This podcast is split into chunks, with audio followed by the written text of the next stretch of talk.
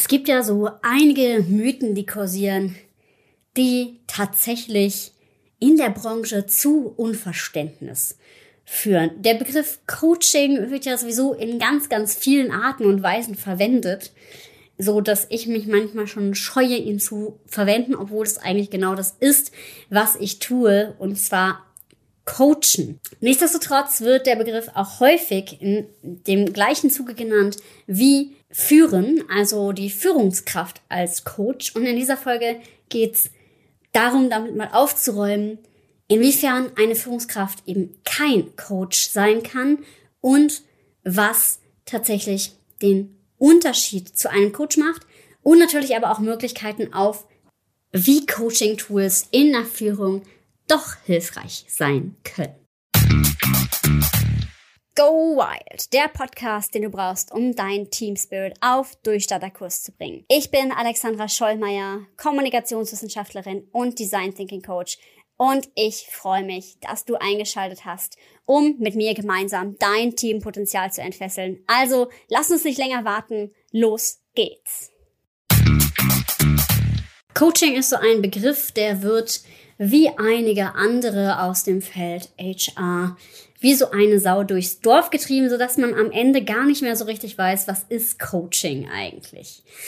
Ähm, tatsächlich habe ich neulich für mich den Begriff Culture Designerin entdeckt, weil das eher dem entspricht, was ich tue oder wobei ich unterstütze. Und zwar das Gesagte mit in Form zu gießen, wobei es dann auch nochmal mit Leben gefüllt wird.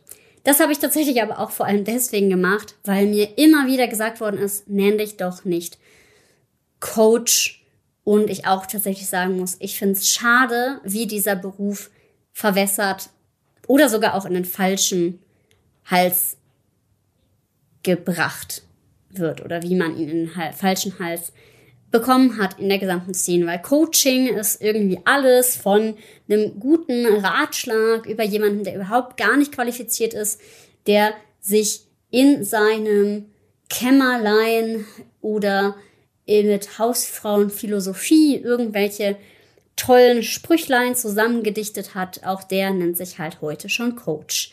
Und das fällt mir ehrlich gesagt immer so ein bisschen schwierig, gerade mit einem kommunikationswissenschaftlichen Hintergrund, ganz viel Mühe, die ich in meine Ausbildung gesteckt habe. Und trotzdem ist das, was ich tue, letztendlich eigentlich Coaching.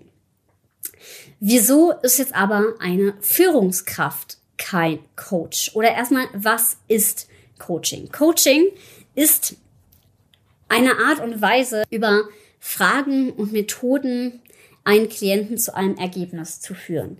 Das Besondere ist, der Prozess ist ergebnisoffen und in der systemischen Haltung, so wie ich sie habe, ist der Klient immer Experte für sein Problem. Das heißt, ich bin neutral, ich habe eigentlich nicht die Befugnis, hier Entscheidungen zu treffen, sondern ich helfe sichtbar zu machen, was bei einem Team zum Beispiel an Themen vorliegen kann. Aber ich mache vor allem sichtbar. Klar gibt es auch mal hier und da, gerade bei den Teams, natürlich länger arbeite, wo es dann auch in eine Art Beratung reingeht, also wo es schon darum geht, vielleicht auch mal ein Tool vorzuschlagen. Aber das kann auch immer wieder äh, so sein, dass das Tool, zum Beispiel mit OKRs arbeite ich sehr gerne, dass das einfach für das Team nicht passt und die dann auch sagen, nee, das passt nicht für uns.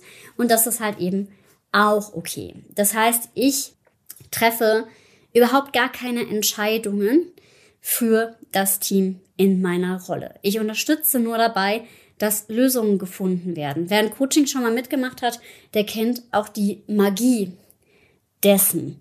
Das bedeutet jemand, der von außen mal drauf guckt, der als Bearingspartner Fragen stellt, der ähm, einem hilft, zur Lösung zu kommen, ohne dass er selbst betroffen ist. Weil häufig wird man in einem Unternehmen, in dem man drin ist, ja doch auch betriebsblind, weil man eben selber von allem, was passiert, betroffen ist. Genau aus dem Grund kann eine Führungskraft niemals wirklich Coach sein. Führung sollte unterstützen, ja, Führung sollte auch empowern und Coaching-Tools können dabei auch unbedingt unterstützen. Nichtsdestotrotz ist der Prozess der Führung ja niemals ergebnisoffen. Also es geht nie nur selbstlos darum, und das ist ja auch gar nicht sinnvoll, weil es ja darum geht, unternehmerische Ziele zu erreichen, die andere Person in ihrem Sinne weiterzuentwickeln. Darum geht es aber im Coaching. Natürlich geht es im Teamentwicklungsprozess auch darum, für das ganze Team, das Funktionierende, die beste Lösung zu finden. Aber eben die Führungskräfte wird ja auch in diesem Tun gecoacht. Die wird oder bekommt eben auch ein Feedback. Und das kann man immer schwer selber, also man kann sich sehr schwer selber spiegeln, Feedback geben oder Impulse geben, egal wie selbstreflektiert man ist. Und das in Bezug auf das Team, dafür gibt es nun mal Experten. Also auch wenn ich vielleicht schon weiß, woher bestimmte Kopfschmerzen kommen ähm, oder bestimmte andere Symptome kommen, dann gehe ich ja trotzdem auch noch mal zum Experten, der mir dann das entsprechende Mittel geben kann oder auch bestimmte Dinge noch mal spiegeln kann oder vielleicht auch bestätigen kann. Und da reicht ja auch das eigene Gefühl meistens nicht aus. Genau, und so ist es auch bei der Führung. Denn du bist als Führungskraft niemals neutral. Also als Coach hat man eigentlich keine Meinung, sondern man möchte, dass das Team oder der Einzelklient zu einer eigenen Meinung kommt und ist deswegen neutral. Also man sagt nicht, du solltest das und das machen, dann kommt man auch schwer ins Gehege, weil sonst stülpt man eigene Werte über. Ähm, man hat auch nie einen 360-Grad-Blick, weil häufig sagen Mitarbeitende doch nicht zu 100 Prozent alles, was sie denken. Und das ist auch okay. Und das ist ja für alle Rollen so. Die bekommt aber ein Coach und dadurch kann er ganz anders agieren. Also, Beispiel, ich nehme mal gerne Partnerschaftsbeispiele.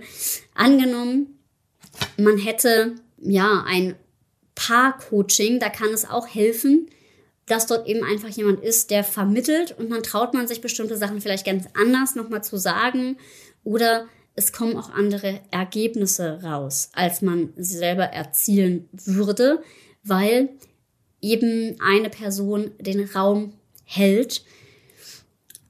Und ähm, ja, je nachdem in einem Team führe ich meistens auch Interviews, dadurch bekomme ich halt einen 360-Grad-Einblick. Außerdem ist Moderation auch immer neutral. Ich weiß nicht, wer das schon mal hatte. Ich hatte es selber schon mal, dass ich eine Gruppe moderiert habe, zu der ich auch selber gehört habe.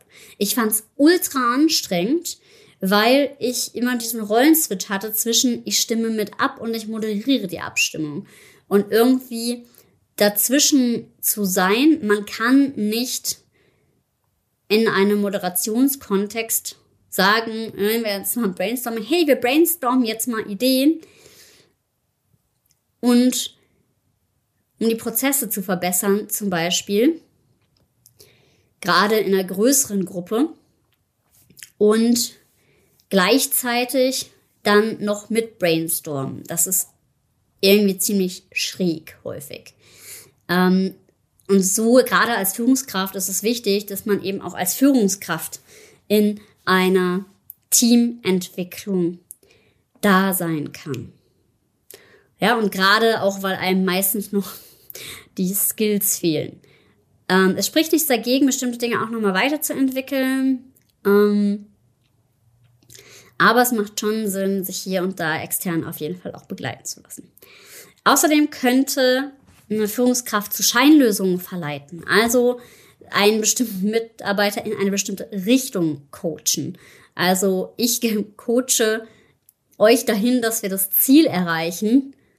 Schwierig. Und es ist nun mal so, dass die Führungskraft eben eine bestimmte Richtung auch anleiten soll und muss und eben, ja, nicht neutral ist. Und so hast du als Führungskraft eben immer blinde Flecken und ja, du kannst dich halt eben auch nicht selbst coachen. Und in diesem Sinne kannst du als Führungskraft auch kein Coach sein. Was du machen kannst, und dazu habe ich ja die Leaders Create Team Spirit Ausbildung, ist schon an bestimmten Stellen, zum Beispiel mit systemischen Fragetechniken, die du in Mitarbeitergesprächen einsetzen kannst, oder auch bestimmte Meetings moderieren. Ja, auch eine Retrospektive darüber habe ich ja schon ganz oft erzählt. Da macht es auch Sinn, bestimmte Arten, ähm, die kann man auch teilweise, wenn das Budget knapp ist zum Beispiel, auch intern moderieren oder auch in kleinen Teams erstmal damit anfangen. Nichtsdestotrotz kann natürlich eine andere Dynamik entstehen, wenn das jemand externes macht, der darin Profi ist, der dabei auch hilft, das Gesamte wirklich auch professionell aufzustellen. Ähm, Coaching-Tools können ihr aber trotzdem nutzen, um halt eben auch interne Brainstormings mal zu moderieren, um Ideenfindung kreativer zu gestalten, um Führung auch kreativer zu gestalten. Also auch eine Retrospektive kann als Führungstool genutzt werden. Also, ähm, dass du halt nutzt, um auch dein Feedback an das Team zu platzieren. Dass du auch nutzt, um bestimmte Themen eben ja anders anzugehen. Und in dem Sinne ist es total gut, wenn du als Führungskraft diese Coaching-Tools kennst, auch anwenden kannst, weil du auch weißt zum Beispiel, wie wichtig Werte sind und auch wie du Werte herausfinden kannst in der Führung, was du im direkten Gespräch machen kannst, auch wie du kleinere, kreativere Workshops anleiten kannst, um gemeinsam besser Ideen zu finden, auch um bestimmte Prozesse zu verbessern, um gemeinsam besser Ziele zu setzen. Nichtsdestotrotz, Coach bleibt Coach oder man nennt sich eben Culture Designerin. Und in diesem Sinne ist es eine ganz, ganz tolle Sache, gemeinsam auch oft mit einem Coach, das habe ich tatsächlich ganz, ganz häufig, diesen Weg zu beschreiten. Gleichzeitig eben auch, du findest ja bei mir immer auch ganz, ganz viele Tools, Coaching-Tools zu nutzen in der Führung. Und die können tatsächlich Empowerment auch befördern. Also das sei ähm, ganz außen vor gelassen. Also natürlich kann, wenn ich empowernde Fragen stelle, wenn ich ähm, Feedback-Techniken nutze, wenn ich kleinere Workshops mit einbaue, die der das Team eben auf Vordermann bringt. Natürlich kann das den Team Spirit nach vorne bringen. Und gleichzeitig ist der Push von außen zusätzlich nochmal super, super sinnvoll. Genau, und in dem Sinne ähm, einmal mit dem Mythos Führungskraft als Coach aufgeräumt. Und wann immer du als Führungskraft als Coach hörst, sollte es bei dir klingeln. Denn es gibt eben bestimmte Kriterien, die nicht erfüllbar sind. Und so sehr du auch gerne coachen möchtest, als Führungskraft, sei dir bewusst, es gibt blinde Flecke. Die habe ich, die hast du, die haben wir alle. Und ja, in dem Sinne, blinde Flecke ist ja auch das Stichwort. Es gibt seit neuerem jetzt ja auch die Funktion auf Spotify ähm, oder wo immer du es hörst, eine Bewertung für den Podcast zu hinterlassen. Und wenn du diesen Podcast gerne unterstützen möchtest. Und ich würde mich wirklich riesig darüber freuen, weil wir uns immer sehr viel Mühe geben, natürlich bei den ganzen Inhalten und wir unbedingt wollen, dass dieses Purpose-Driven Business noch weiter nach vorne kommt, dann lass mir doch gerne eine Bewertung da. Ja, und ansonsten verbleibe ich wie immer mit sei mutig und hab wilde Ideen. Bis zum nächsten Mal.